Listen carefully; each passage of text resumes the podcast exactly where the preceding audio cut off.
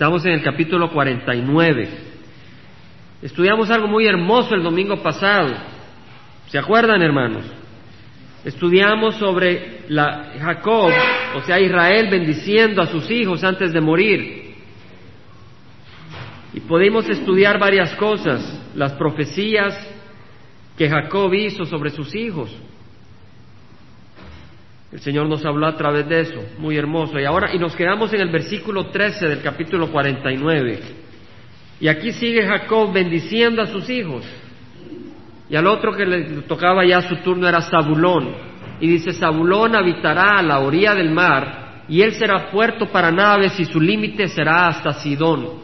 Aquí está profetizando Jacob está enunciando estas cosas y luego habla a Isaacar y dice, Isaacar es un asno fuerte, echado entre los apriscos, al ver que el lugar de reposo era bueno y que la tierra era agradable, inclinó su hombro para cargar y llegó a ser esclavo en trabajos forzados. Aquí está dando su bendición a Isaacar. Pongamos atención, dice, Isaacar es un asno fuerte, o sea, es un animal de carga fuerte echado entre los apriscos. Ahora, la palabra aprisco es interesante, la palabra aprisco, en el idioma hebreo, la palabra que está acá es mishpat, y la, traducción de la King James Version en vez de, de apriscos le llama cargas. Entonces fui a investigar esta palabra en hebreo y mishpat quiere decir un compartimento de un establo donde se guarda una vaca o caballo. ¿Han visto los establos y tienen sus cuartitos donde guardan a los caballos o las vacas. Pero la palabra mishpat eh, se refiere a algo doble, un compartimento doble, un doble compartimento, de manera que se puede entender como alforja. El animal lleva doble compartimento, uno a cada lado, una carga, ¿entendemos? Y en ese sentido me parece, me parece que se puede interpretar muy bien. Dice, Isaacar es un asno fuerte echado entre sus cargas, entre sus alforjas entre sus pesos. Al ver que el lugar de reposo era bueno y que la tierra era agradable, inclinó su hombro para cargar y llegó a ser esclavo en trabajos forzados. Me llamó la atención porque, porque tiene una, este, comentario sobre Isaacar tiene una aplicación muy interesante. Vemos que a Isaacar lo menciona como un animal fuerte y ve una pradera hermosa. Ve qué bonito, ve el lugar, le agrada y se echa y acepta carga y termina esclavo en trabajos forzados. ¿Entendemos? Que eso es lo que está diciendo. Y me parece un paralelo interesante porque muchos en su juventud, atraídos por lo que ven, ahí se echan, ahí pastan y aceptan la carga y se convierten en esclavos de trabajos forzados atraídos por reuniones liberales, el bullicio de jóvenes, los bailes sensuales tal vez, la emoción del lugar, lugares meroscuros, luces de colores, ambiente sensual, lejos de la autoridad de los padres, elevados tal vez por alcohol, drogas, se olvidan probablemente de los problemas temporales en la gritadería, en el ánimo, como que uno toma la vida más a la ligera, como que los problemas ya no existen. Y ahí se echan, se acostumbran a ese ambiente, a ese estilo de vida liberal y aceptan su carga. Muchos hemos hecho eso. Muchos hemos hecho eso. Pero termina uno con cargas terribles, esclavo de un capataz sin misericordia. El SIDA, el licor, las drogas, la lujuria y el odio son capataces muy ingratos. El capataz del alcoholismo y de las drogas pone cargas muy pesadas a sus siervos. Primero les roba el dinero a sus siervos, de manera de que los niños quedan sin leche, los niños no tienen pan, no tienen ropa, falta pan en la mesa, ropa para calentarlos, a veces las esposas son golpeadas. En la cama, en lugar de paz, hay pensamientos de inquietud, amanecen con vómito las sábanas, hay falta de control, hay enfermedad, y el destino de ese camino es el fuego eterno. Es un capataz muy, muy malo. El Señor ha rescatado a muchos de ahí. Está el capataz del SIDA, el joven que termina con SIDA. Es una vida muy difícil. Es un capataz que le roba la compañía al joven o a la joven que es contagiada con el SIDA, ¿verdad? Luego le roba el respeto de muchos, viene la vergüenza, viene la enfermedad, neumonías, desnutrición y finalmente la muerte. Está el capataz de la codicia. Muchos voltean a ver un escenario que ni existe. Como un asno fuerte van detrás de ese escenario, de, de, esa, de ese campo, donde supuestamente ahí están esas cosas que lo van a dar felicidad. Ah, si tengo este anillo de diamantes. Ah, si mi esposo fuera pastor o si mi esposa fuera ah, encargada del ministerio de niños. O ah, si, si mi esposo tuviera una mejor posición ahí en ese trabajo. O así esta ropa, o así esto. Codiciando, ¿verdad? Codiciando el hombre, la mujer. Corren tras lo que no satisface el alma. Y entonces viene una carga. Los pleitos. Es una carga pesada en los hogares. Los celos. Las envidias, la amargura. Son capataces muy ingratos la amargura no da lugar para la paz, la amargura no da lugar para la dulzura, la amargura no da lugar para el amor, no da el amor para la, no da lugar para la bondad, para la paciencia, para la misericordia, para el gozo. Hermanos, yo creo de que todos los que venimos del mundo, y somos todos los que aquí estamos, el único que vino del cielo fue el Señor Jesucristo. Todos los que venimos del mundo le hemos servido en algún momento a un capataz muy ingrato, pero el Señor nos ha liberado. Y el Señor nos advierte de no volver a ser esclavos de esos capataces, sino de mantenernos libres. Dice el Señor Jesús, venid a mí los que estás muy cansados y cargados, y yo os haré descansar. Tomad mi yugo sobre vosotros y aprended de mí que soy manso y humilde de corazón, y hallaréis descanso para vuestras almas, porque mi yugo es fácil y mi carga es ligera. Hermanos, muchos caen bajo cargas pesadas. El capataz de la pornografía es terrible. Tenemos el caso de este hombre que terminó en la silla eléctrica, esclavo, ¿verdad?, de estas pasiones enfermizas, porque no son sanas, sino son pasiones enfermizas. Solo el Señor nos da libertad, dice la palabra del Señor, que el Señor le dijo a los judíos que habían creído en Él, si ustedes permanecen en mis palabras, entonces son mis discípulos y conocerán la verdad y la verdad los hará libres.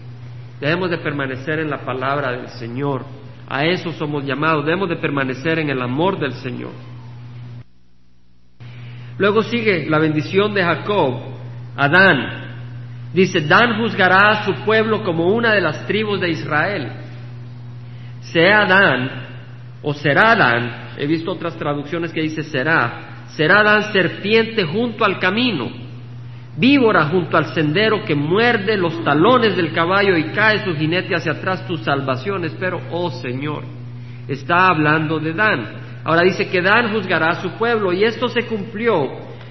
Pueden tomar nota, no vamos a meditar mucho en eso, pero en el libro de jueces, cuando entró el pueblo de Israel a la tierra prometida, pasaron cuatrocientos años sin tener un rey sobre ellos. Quien los gobernaba era el Señor.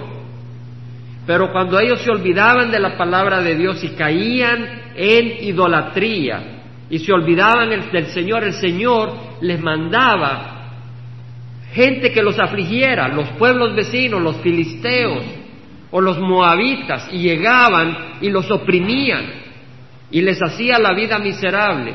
Entonces se acordaban del Señor y clamaban al Señor. Y el Señor levantaba a un juez, a un líder, a un caudillo que los libraba y gobernaba a su pueblo durante ese tiempo. ¿Se acuerdan la historia de Sansón? La historia de Sansón, esa no es una historia, un cuento, es una realidad y es una historia muy interesante para uno de hombre leerla, porque aquí habla de un hombre que es separado por Dios y amado por Dios para liberar a su pueblo, pero cae esclavo de sus pasiones y termina siendo encarcelado porque le dio su secreto a Dalila. Pero no era tanto que su secreto era que le cortaran el pelo. lo que le ocurrió es perdió la bendición de Dios porque no consideró sagrada su llamado ni las promesas del Señor, ¿verdad? Entonces vemos un hombre que no supo someter sus pasiones a la autoridad del Señor, Pero Sansón fue, en la historia de jueces, en los libros de jueces, puede ver en el capítulo 13 al capítulo 17 la historia de Sansón. Y vemos que dice el versículo 1, capítulo 13, los hijos de Israel volvieron a hacer lo malo ante los ojos de Jehová. No es si haces lo malo ante a los ojos de tu vecino, porque a él le parecerá bien que hagas cosas malas. Es si haces bien o mal ante los ojos de Dios. Y a él tenemos que ver y dar cuentas. Y dice que Jehová lo entregó en manos de los filisteos por 40 años. El número 40 es un número de juicio. El pueblo de Israel estuvo en el desierto 40 años, el juicio de Dios. Y Jehová los entregó en manos de los filisteos. Y dice el versículo 2 que había un hombre de Sora, de la familia de los Danitas, o sea, era descendiente de la tribu de Dan, el cual se llamaba Manoa, su mujer era estéril, no había tenido hijos. Y luego empieza a hablar la historia de Sansón. Y en esta historia Podemos leer en el capítulo 15, versículo 20, que dice que Sansón juzgó a Israel 20 años en los días de los filisteos. O sea, el Señor levantó a, Sansón para liberar a su pueblo. Por 20 años estuvo libre de la opresión filistea. Así que el capítulo 49, versículo 16 de Génesis se cumple en la historia de Sansón, donde dice, Dan juzgará a su pueblo como una de las tribus de Israel. ¿Entendemos esto, hermanos? Esto es lo que venimos a hacer acá, hermanos. Y nosotros tenemos que entender esto porque no vamos a cambiar en esta congregación lo que venimos a hacer. Lo que venimos a hacer es a estudiar la palabra de Dios, a buscar entender la palabra de Dios. Y conociendo esa palabra tenemos el poder de hacer la voluntad del Señor. Si no conocemos la palabra del Señor nos dejamos guiar por las emociones, nos dejamos guiar por doctrinas erróneas, por eso venimos a estudiar la palabra de Dios. Y estudiar la palabra de Dios es simplemente alimentarnos del pan de Dios. Hermanos, es tan hermoso que no le queremos añadir. El añadir es que es arruinarlo, es contaminarlo, es como agarrar un vaso de leche y echarle un poco de veneno. El hombre lo único que puede hacer con la palabra de Dios es o dejarla que exfluya o contaminarla. El Señor no permita que contaminemos la palabra del Señor. Versículo 19 dice, a Gad salteadores lo asaltarán, mas él asaltará su retaguardia. Gad le tocó cuando entraron a la tierra prometida, le tocó tierra al este del río Jordán, en la frontera con otros países, de manera que estaba susceptible a que saltadores vinieran, porque no estaba cubierto por otras tribus. Ellos eran una tribu eh, en el límite de la tierra de Israel. Luego dice, en cuanto a hacer su alimento será sustancioso y él dará manjares de rey. Sabemos que hacer le tocó heredar tierra junto al mar Mediterráneo. Habría abundancia de peces, abundancia junto al mar. Luego dice, Neftalí es una sierva en libertad que pronuncia palabras hermosas. En otras palabras, está aquí profetizando Jacob que Neftalí, la tribu de Neftalí, se movería con esa libertad y con esa libertad de hablar palabras hermosas. Y luego habla de, José y dice, rama fecunda es José, una rama frondosa, rama fecunda junto a un manantial. Y aquí está hablando no solo de José, sino de su descendencia. ¿Entendemos, hermanos? Sus vástagos, sus ramas se extienden sobre el muro, o sea, extiende grandemente. Bueno, José tuvo dos hijos, Manasé y Efraín. Y ambos llegaron a heredar tanta tierra en Israel equivalente a más de la tercera parte de todo Israel. O sea que la tribu de José, la tribu de Manasé y la tribu de Efraín, estas dos tribus que vienen de José, uno de los doce hijos heredaron más de la tercera parte de toda la tierra de Israel. Se extendieron sobre el muro. Los arqueros lo atacaron con furor, lo asatearon y lo hostigaron, pero su arco permaneció firme y sus brazos fueron ágiles por las manos del poderoso de Jacob. De ahí es el pastor, la roca de Israel. En otras palabras, cuando fue atacado, cuando fue hostigado, su arco se mantuvo firme. ¿Por qué? Porque las manos del poderoso de Jacob lo sostuvo. De ahí es el pastor, la roca de Israel. Aquí vamos a meditar la palabra poderoso. A veces es interesante buscar un poco lo que estas palabras significan. La palabra poderoso en hebreo es la palabra abir, que quiere decir mighty, en inglés poderoso, viene de la palabra abar, que quiere decir remontarse en vuelo a las alturas. El volar en las alturas, o sea, de que no, no, no se revuelca en el lodo. Nuestro Dios es poderoso, victorioso, como un águila que sube sobre las alturas, poderoso las manos del poderoso de Jacob. De ahí es el pastor de Israel. Estudiamos la semana pasada la palabra pastor es Ra, que quiere decir pastorear un rebaño como un compañero. Un pastor está a la par de las ovejas. De la misma manera, por eso la palabra Ra se ocupa para decir compañero, el pastor está a la par de las ovejas. Uno no puede estar en, California y pastorear ovejas en Michoacán, ¿cierto? Tiene que estar a la par de sus ovejas, por eso la palabra Ra quiere decir compañero, y nuestro Señor es nuestro compañero. Y también la palabra Ra quiere decir alimenta, porque un pastor alimenta a sus ovejas. Dice, dice David, el Señor es mi pastor, no tendré deseos de nada, nada me faltará, el Señor nos alimenta. La palabra pastor es, la palabra, quiere decir amigo, quiere decir pastor, quiere decir cuida, protege, protege a las ovejas. Es el pastor de Jacob es el pastor de Israel. Y la otra palabra muy interesante es la roca de Israel. Pero la palabra roca aquí realmente no es roca. La palabra roca, no sé qué, en la traducción de ustedes qué dice, hermanos. Roca. Bien. La palabra roca, si buscamos más sabor a la traducción literal, la palabra realmente es piedra. Y vamos a entender por qué. La palabra acá es la palabra Eben. De ahí viene la palabra Ebenezer. ¿Han oído hablar Ebenezer? ¿Verdad? Aquí es Eben. Y se deriva, la palabra Eben se deriva de la palabra Vana, que quiere decir construir. Pongamos atención, no es simplemente para decir estamos estudiando, pero hay, un, hay, una, hay una miel espiritual que vamos a derivar de este estudio. La palabra piedra acá realmente aquí está diciendo la piedra de Israel.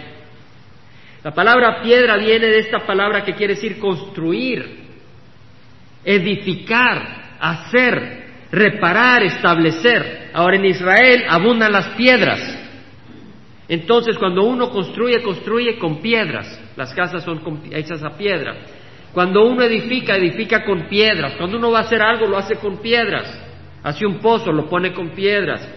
Cuando uno repara algo, una brecha, pone piedras. Cuando uno establece algo, pone piedras, por eso la palabra piedra viene de, esa, de ese origen.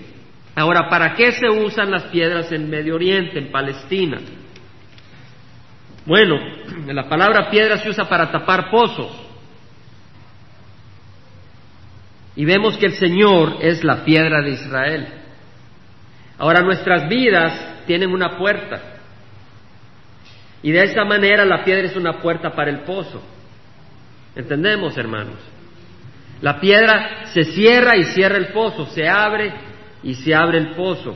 De la misma manera nuestro Señor debe ser la puerta de nuestro corazón. ¿Cierto? De manera que cuando esa piedra se abre, cuando esa roca se abre, entren las bendiciones del Señor.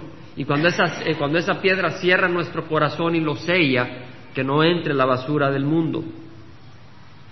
Pero la palabra piedra también se refiere a las piedras que se usan como munición para lanzar con ondas. ¿Saben la historia de David y Goliat? David agarró unas piedras con su onda para matar a Goliat. Y si vamos a Primera de Samuel rápidamente, Primera de Samuel capítulo 17, versículo 41, vemos de que el filisteo Goliat viene y se fue acercando a David con su escudero delante de él.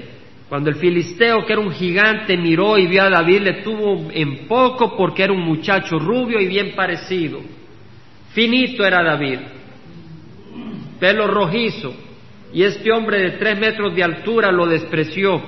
Y el filisteo dijo a David, ¿acaso soy un perro que vienes contra mí con palos? Y el filisteo maldijo a, David por sus dioses. También dijo el filisteo a David, ven a mí, te daré tu carne a las aves del cielo y a las fieras del campo. Entonces dijo David al filisteo, tú vienes a mí con espada, lanza y jabalina, pero yo vengo a ti en el nombre de Jehová de los ejércitos, el Dios de los escuadrones de Israel a quien tú has desafiado. Hermanos, el enemigo viene contra nosotros y yo le invito a que usted no piense en las armas que usa el enemigo, pero usted piense que usted tiene, si usted ha recibido a Jesús, el nombre del Dios de los ejércitos. El nombre de Jehová, usted viene en el nombre de Jehová. Y usted puede abrigarse en el nombre de Jehová. El nombre de Jehová es una torre fuerte, allá corre el justo y está a salvo. El nombre de Jehová. Usted puede clamar el nombre de Jehová. Tú tal vez tienes algún problema. Y el Señor dice, clama el nombre de Jehová y mira a ver si realmente no te responde. Para mí que el nombre de Jehová es muy importante si hemos recibido a Cristo. Y tú estás en una angustia, clama el nombre de Dios. Clama el nombre de Dios. Y esa es un arma más poderosa que el arma del mundo. Y vemos que acá dice que, dice David, el Señor Jehová te entregará hoy en mis manos. Hermanos, así debemos de caminar contra el enemigo. Jehová te entregará hoy en mis manos. Y yo te derribaré y te cortaré la cabeza. El enemigo está con su cabeza entrando en nuestros hogares, en las congregaciones, en los jóvenes, y tú puedes decirle, en nombre de Jehová, yo te derribaré. Y daré hoy los cadáveres del ejército de los filisteos a las aves del cielo y a las fieras de la tierra, para que toda la tierra sepa que hay Dios en Israel. Para que Orange sepa que hay Dios en la congregación de Capilla del Calvario de Orange. Y para que sepa toda esta asamblea que Jehová no libra ni con espada ni con lanza, porque la batalla es de Jehová y Él los entregará en nuestras manos. Hermanos, cuando David tiró esa piedra y, se, y, mató a Goliat, esa piedra es el nombre también Eber, Eben, ¿verdad? De la piedra de Israel. ¿Quién mató a Goliat? Fue el Señor. Fue el Señor, la piedra de Israel. En Zacarías dice el Señor, no es por poder ni por la fuerza, sino por mi espíritu, dice Jehová de los ejércitos. Hermanos, cuando el enemigo viene, viene y va a venir. Y viene y ataca, pero no te desanimes. Ves las estrategias, ves los planes que trae el enemigo. No te desanimes. Tienes a Cristo Jesús. Honra a Cristo Jesús. Él te va a sacar adelante. Ahora, la piedra de Israel, las piedras en Israel se usaban también por plomada. ¿Saben lo que es una plomada? ¿Sí? No sé cómo le llaman en, en México. Cuando usted agarra un cordel y le pone un peso, plomada. Para plomada, le suspendían las piedras al final de una cuerda y por el peso hace la cuerda que sea recta. Hermanos, el único recto es Cristo Jesús, la piedra de Israel la piedra de Israel. Y Dios es nuestro estándar de justicia ante el cual toda acción es evaluada. Tú tal vez actúas y te crees muy recto, pero viene el Señor y te dice, esta es la plomada con la que examino tú lo que tú estás haciendo. Tú estás actuando y tú estás haciendo obras, pero el Señor conoce tus intenciones y el Señor agarra la plomada de Cristo Jesús y te examina ante Cristo Jesús. Tus obras en la carne se verán torcidas ante la plomada del Señor. Solo las que han sido construidas en tu vida por medio de Cristo Jesús. A través de la plomada de Cristo Jesús van a, van a aguantar el examen del Señor. Las piedras también se usaban para hacer caminos en Israel. Eben, Jesucristo es el camino al Padre, la roca de Israel, la piedra de Israel. Jesús dijo, yo soy el camino, la verdad y la vida, nadie viene al Padre si no es por mí. Muy interesante, ¿verdad?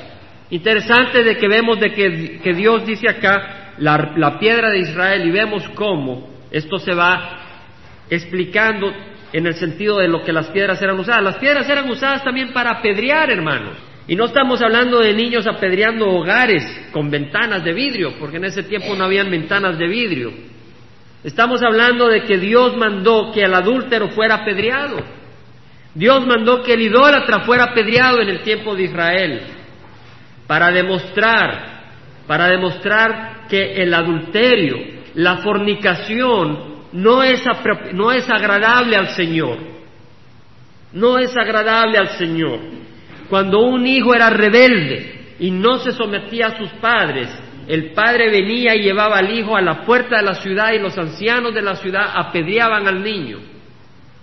Si un niño maldecía a su padre, lo traía a la puerta de la ciudad y lo apedreaban. Lo que el Señor estaba tratando de dar a entender era la importancia del respeto a los padres. El, el que blasfemaba el nombre de Dios, el que se prostituía en su cuerpo, era apedreado. Entonces la piedra era un instrumento de juicio. Ahora usted dice, no, pero el Dios que yo alabo no es un Dios vengativo. Hermanos, si nosotros despreciamos al Señor, ¿tú crees que el Señor va a ignorar? Él te ama y Él nos ama. Amén. Él nos ama. Él nos ama. Pero el Señor está hablando también de que como es un Dios de amor, también es un Dios de justicia. Dios es un Dios de amor y porque tiene tanta misericordia mandó a su Hijo unigénito para que tú le des tu vida a Él. Pero si tú desprecias el amor de Dios, lo que vas a recibir es la justicia del Señor. Y si vamos a segunda de Tesalonicenses, vemos que esa piedra con que el Señor va a juzgar es Cristo Jesús.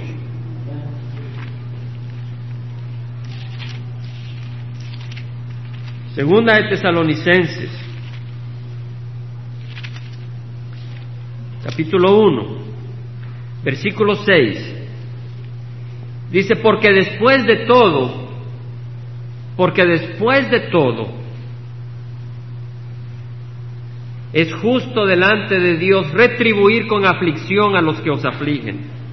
En otras palabras, en resumen, es justicia, es parte de la justicia de Dios, es apropiado de acuerdo a la justicia que Dios pague con aflicción a los que os afligen.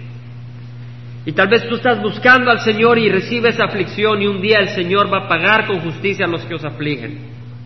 Hay personas que a veces te afligen y te desprecian y tú tienes paciencia con esas personas porque no deseas que se condenen y te siguen afligiendo y te siguen afligiendo. Un día el Señor va a traer justicia. Yo puedo pensar en ciertas personas que buscan afligir y afligir y son perseverantes en afligir y en afligir. Y un día el Señor les pagará justamente. Y dice, y daros alivio a vosotros que sois afligidos y también a nosotros cuando el Señor Jesús sea revelado desde el cielo con sus poderosos ángeles en llama de fuego dando retribución a los que no conocen a Dios. Conocer acá quiere decir experimentar a Dios. Tú tal vez has oído hablar de Dios, hemos oído hablar del Señor, pero ¿cuánto le conocemos?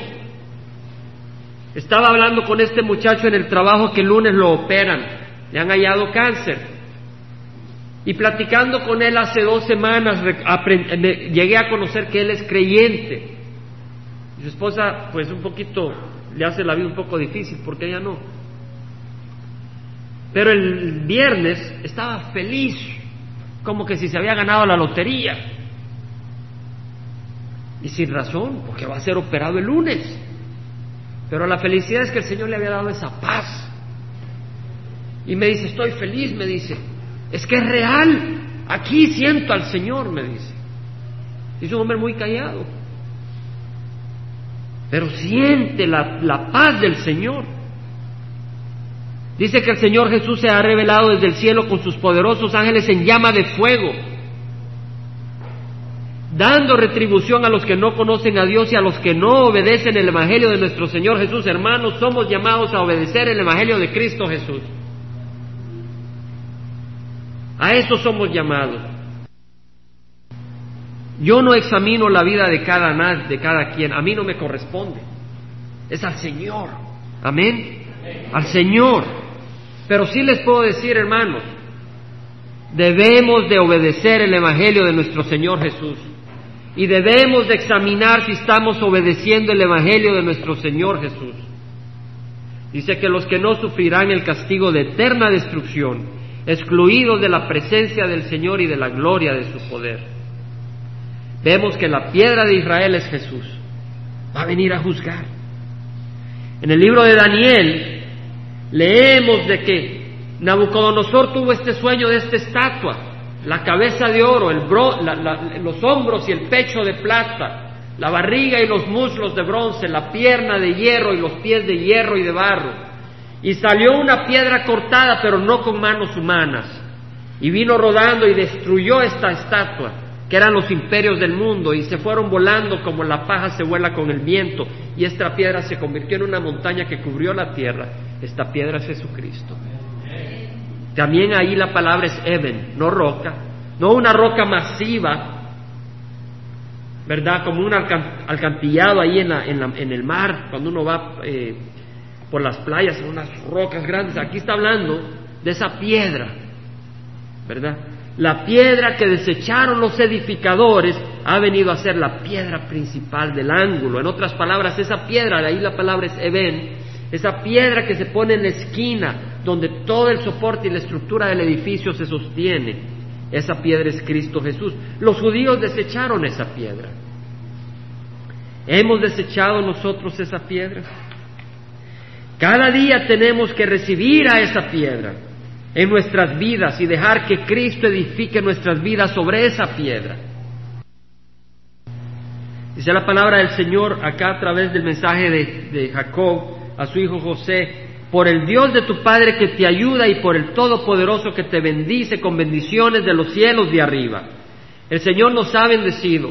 Israel fue escogido y predicó, profetizó, siendo un hombre que era mañoso, truquero, ¿cierto? Era truquero. Engañó a su hermano Esaú, le hizo su truquito, le hizo la camita, como decimos en El Salvador. Pero el Señor lo cambió y lo transformó. Y así con nosotros. El Señor usó a Jacob y el Señor nos usa a nosotros. Por el Dios de tu Padre que te ayuda, por el Todopoderoso que te bendice con bendiciones de los cielos de arriba, bendiciones del abismo que está abajo, bendiciones de los pechos y del seno materno. Las bendiciones de tu Padre han sobrepasado las bendiciones de mis antepasados hasta el límite de los montes eternos, sean ellas sobre la cabeza de José y sobre la cabeza del consagrado entre sus hermanos. Después de darle la bendición y la, profecía a José, le se la da a Benjamín. Benjamín es lobo rapaz. De mañana devora la presa y a la tarde reparte los despojos. Todas estas son las doce tribus de Israel y esto es lo que les dijo su padre cuando los bendijo. A cada uno lo bendijo con la bendición que le correspondía, no la que él quería, la que Dios puso en su corazón. Porque si nos damos cuenta, el hijo preferido era José. Sin embargo, la bendición más poderosa y más, más alta fue la de Judá, donde dijo que todas las naciones obedecerían al que saldría de Judá. Cachorro de leones, Judá, se inclinarán a ti los hijos de tu padre. Dice la palabra del Señor que toda, rodilla se doblará, y toda lengua confesará que Jesucristo es Señor para la gloria del Padre sea, una profecía poderosa, pero no era lo que quería decir José, era lo que el Señor le puso a Jacob en su corazón. Y dice entonces de que después les ordenó y les dijo, voy a ser reunido con mi pueblo, sepultadme con mis padres en la cueva que está en el campo de Efrón Eteo, en la cueva que está en el campo de Macpela, que está frente a Mamre en la tierra de Canaán. Esto era en Hebrón, la cual Abraham compró juntamente con el campo de Efrón Eteo para posesión de una sepultura. Ahí sepultaron a Abraham y a su mujer Sara, ahí sepultaron a Isaac y a su mujer Rebeca, y yo ahí sepulté a Lea. El campo y la cueva que hay en él fueron comprados de los hijos de Het. Cuando Jacob terminó de encargar estas cosas a sus hijos, recogió sus pies en la cama y expiró y fue reunido a su pueblo. O sea que vemos acá que Jacob recuerda que hay una tierra, ¿verdad? Aquí ya está en Egipto, pero dice, en la tierra prometida, en la tierra de Canaán, allá en Hebrón, en la tierra de Mamre. Acuérdate, mi abuelo Abraham compró una cueva y ahí está enterrado Abraham, y está enterrado Sara, está enterrado Isaac y Rebeca, y Lea, mi esposa, llévame ahí, aquí, ahí quiero estar. Su corazón estaba con los herederos de la promesa, no en Egipto, sino donde estaba la promesa. Dice el versículo primero del capítulo 50 que José se echó sobre el rostro de su padre, lloró sobre él y lo besó. José amaba a su papá y ordenó José a sus siervos médicos que embalsamaran a su padre y los médicos embalsamaron a Israel. Y se requerían cuarenta días para ello, porque este es el tiempo requerido para el embalsamiento, y los egipcios lo lloraron setenta días. Hermanos, pasaron cuarenta días embalsamando el cuerpo. Ahora la palabra embalsamar en hebreo es kanat, y quiere decir especias, poner especias. Uno pone especias para qué? para esconder o cubrir un mal olor, ¿verdad? Para poner un buen olor, para cambiar un poco la apariencia de algo, ¿verdad? Un poquito de color. Y así embalsamaron a Jacob por 40 días. Hermanos, 40 días trabajando para que ese cuerpo que se convierte en polvo estuviera preservado. ¿Cuántas mujeres pasan día tras día tras el espejo, embalsamando ese cuerpo que se convierte en polvo. Hermanos, es hermoso que las mujeres se arreglen, es importante que se pongan agradables para el marido. Eso no estoy diciendo que no. Si están todas greñudas, arreglense el pelo. Si acabaron de comerse una mazorca de lote, pues hay que lavarse los dientecitos. ¿Verdad? Si tal vez eh, la piel hay un poquito de talquito, está bien, es hermoso. Pero ya cuando uno se tira dos horas en el espejo, cada día o una hora y media en el espejo, pues está mal. ¿Cierto? Hay gente que se dedica más al cuerpo que al alma. ¿Cierto? Hay personas que le dedican una hora diaria al cuerpo físicamente, arreglándolo, y le dedican cinco minutos a la palabra de Dios. No debe ser así. Pero dice, hermanos, que los egipcios lo lloraron setenta días y cuando pasaron los días de luto por él habló José a la casa de Faraón diciendo, si hay ahora gracia ante vuestros ojos, os ruego que habléis a Faraón diciendo, mi padre me hizo jurar diciendo, he aquí voy a morir en el sepulcro que Voy a morir en el sepulcro que cabe para mí en la tierra de Canaán, ahí me sepultarás. Ahora pues te ruego que me permitas ir a sepultar a mi padre y luego volveré. O sea que José le avisa, manda avisarle al faraón que se quería ir a enterrar a su padre y luego regresar. ¿Por qué? Porque faraón está, él estaba bajo la autoridad de faraón. Es como le decía a una hermanita el, el viernes, hemos pasado una semana, pero no me quedó ni tiempo de comer. Y le digo a la hermana, increíble, ¿no? Pero sabe, el Señor nos dice que estamos en autoridad y que debemos de trabajar con todas nuestras ganas para dejar una buen, un buen testimonio. Ni tiempo de comer me quedaba, hermanos. No me queda ni tiempo de comerme un sándwich en el trabajo. Era una virazón, como decimos, pero de locos. Pero platicamos con este hermano y digo, ¿sabe? Así está bien, gloria al Señor, para dar testimonio al Señor ante el pueblo del... No hacer un trabajo malo, ¿no? Sino hacer un buen trabajo. A eso nos llama el Señor.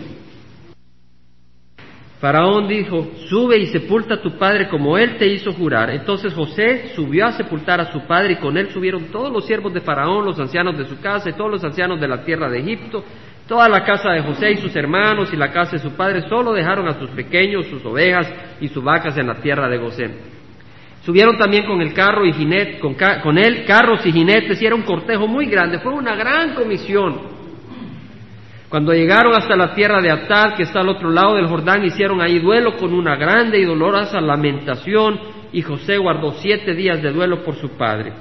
Cuando los habitantes de la tierra, los cananeos, vieron el duelo de la era de Atad, dijeron, este es un duelo doloroso de los egipcios. Por eso llamaron el lugar Abel Misraim. Misraim quiere decir Egipto el cual está al otro lado del Jordán.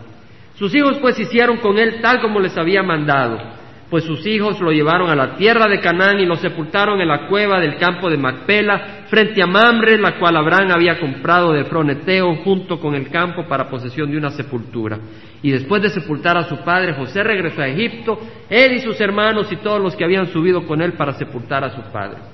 Esta historia, si vamos muy rápido, la pueden volver a leer, ¿no? Eh, pero vamos a terminar el capítulo 50, hermanos, y terminamos el libro de Génesis hoy. Gloria al Señor. Amén. ¿Ha sido hermoso o no, hermanos? Ha sido hermoso, hermanos. Nos hemos tirado un año. ¿Quién dice que las escrituras son aburridas? Hemos pasado un año digiriendo esta palabra, muy hermosa, muy hermoso. Versículo 15 dice, al ver los hermanos de José que su padre había muerto, dijeron, quizá José guarde rencor contra nosotros y de cierto nos devuelva todo el mal que le hicimos. Dijeron, hoy sí, hoy sí se va a desquitar de nosotros. La verdad, hermanos, que si fuéramos nosotros, quién sabe. Si aquí no nos hubiéramos vengado, hoy sí ya vas a ver. Entonces enviaron un mensaje a José diciendo, tu padre mandó antes de morir diciendo, así diréis a José, te ruego que perdones la maldad de tus hermanos y su pecado porque ellos te trataron mal. Y ahora te rogamos que perdones la maldad de los siervos del Dios de tu padre. Y José lloró cuando le hablaron. Entonces sus hermanos vinieron también y se postraron delante de él y dijeron, he aquí somos tus siervos. Vemos el corazón de José, él lloró. Él no se vengó, sino que lloró, se acordó, se acordó y lloró. José les dijo, no temáis, ¿acaso estoy yo en lugar de Dios? Hermanos, veamos el corazón de José. No temáis, ¿acaso estoy yo en lugar de Dios? Muchas veces nos queremos poner en el lugar de Dios. Y queremos vengarnos, pero el Señor dice que la venganza no nos corresponde a nosotros. Vamos a Romanos. Romanos 2, hermanos, es importante, es importante que esta palabra caiga en tierra fértil. Es importante que esta palabra caiga en tierra fértil. Porque esto es obedecer el Evangelio. El, el escuchar esta palabra y aceptarla es obedecer el Evangelio. No el oírla en los oídos, sino el recibirla en nuestro corazón. Dice el versículo 14, bendecid a los que os persiguen, bendecid y no maldigáis. Lo dice, hermano. Y decimos amén. Y yo digo amén también, pero hermanos, ¿cuál es la realidad? ¿Cuál es la realidad? Hermanos, ¿cuál es la realidad? Dice la palabra del Señor, bendecida a los que os persiguen. Los que os persiguen son los que te insultan, son los que te miran mal, son los que te desprecian. Que en tu corazón los bendigas y no los maldigas. Gozaos con los que se gozan y llorad con los que lloren. Versículo 7, 17 dice, nunca paguéis a nadie mal por mal. Hablamos la semana pasada, creo yo, de que a veces uno, o el miércoles, uno da bien y le pagan mal. Y es duro. Pero aquí dice, nunca le paguéis a nadie con mal cuando te dan mal, paga con bien. Respetad lo bueno delante de los hombres si es posible en cuanto de vosotros depende, estar en paz con todos los hombres, hermanos. El Señor aquí nos dice, buscad la paz con todo mundo. ¿Quiere decir eso con mi esposo? ¿O con todo mundo menos con mi esposo? Ah, es que no conoce a mi esposo. Con todo mundo. Estad en paz con todos los hombres. Amados, nunca os venguéis vosotros mismos, sino da lugar a la ira de Dios. Porque escrito está, mí es la venganza, yo pagaré. Escrito está. No lo dice el Corán, no lo dice alguien, está escrito. Es la palabra de Dios. Da lugar a la ira de Dios porque escrito está, mí es la venganza, yo pagaré, dice el Señor, pero si tu enemigo tiene hambre, dale de comer. Aquí está lo difícil, ¿verdad? Si tiene hambre, que se muera de hambre, dice uno. Así es uno, hermanos. Pero el Señor, hermanos, solo el Señor puede hacer ese milagro en nuestro corazón. Solo el Señor. Y aquí lo estamos estudiando porque el Espíritu Santo nos lo va a traer a memoria a cada uno de nosotros. Yo le garantizo que no va a pasar mucho tiempo cuando venga la oportunidad donde o nos vengamos o nos aguantamos. Y el Espíritu Santo, si somos hijos de Dios, nos va a traer esto a memoria. ¿Te acuerdas que dijiste amén? No, yo decía amén a vengarnos. No, no es eso. Amén a perdonar. Pero si tu enemigo tiene hambre, dale de comer. Y si tiene sed, dale de beber, porque haciendo esto, carbones encendidos amontonará sobre su cabeza. Y uno dice, ya ves, mira, hasta la palabra de Dios es un poco rara. Porque dice, si tiene hambre, dale de comer, así le echas fuego en la cabeza. Pero no es lo que quiere decir, hermanos. Lo que quiere decir, yo he oído muchas explicaciones, pero yo aquí le voy a compartir lo que creo yo que quiere decir. Si tu enemigo tiene hambre, dale de comer y quemarás a tu enemigo porque nacerá un amigo para ti. ¿Entiendes? Destruirás a un enemigo, tendrás un amigo. Destruirás la enemistad, nacerá la amistad. No seas vencido por el mal, sino vence con el bien el mal. Tenemos que hacer el bien y dejar que el Señor actúe. Muchas veces queremos actuar, decidir, hacer, andamos en zozobras Dejemos las cosas, las circunstancias al Señor. Dejémosela al Señor. Dice entonces, vamos a terminar versículo 20, vosotros pensáis hacer mal, pero Dios lo tornó en bien para que sucediera como vemos hoy y se preservara la vida de mucha gente. Hermanos, hagamos el bien y el Señor va a hacerlo para bien nuestro.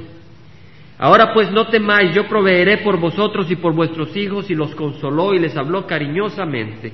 José se quedó en Egipto, él y la casa de su padre, y vivió José ciento diez años.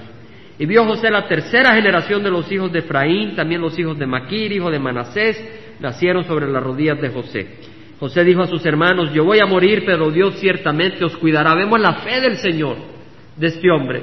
José tenía fe, dijo, Dios cuidará. O sea, yo voy a morir, pero Dios te cuidará. ¿Tienes esa fe para tus hijos? Cuando mi padre murió tenía un año. Y cuando nació mi hija y, salimos del Salvador, una de las razones por las que yo salí, porque la verdad es que ni quería salir, pero mi mujer se ponía a llorar, aquí no, nos van a matar esto, el otro, y nos fuimos del Salvador.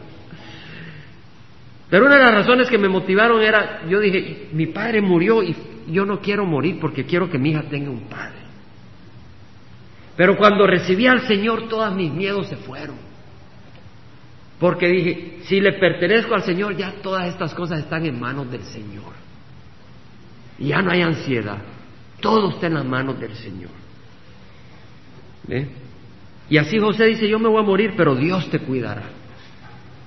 Dios os cuidará y os hará subir de esta tierra a la tierra que él prometió en juramento a Abraham, a Isaac y a Jacob. Luego José hizo jurar a los hijos de Israel diciendo, Dios ciertamente os cuidaré y llevaráis mis huesos de aquí. La esperanza de José es que también a él lo llevaron a la tierra prometida. Y sabemos que en el libro de Éxodo, al leerlo, que llevaron los huesos de José. Cuando iban a la tierra prometida, ya andaban llevando los huesos de José. Murió José a la edad de 110 años y lo embalsamaron y lo pusieron en un ataúd en Egipto. Aquí terminamos, hermanos. Vamos a cerrar en oración, nos paramos.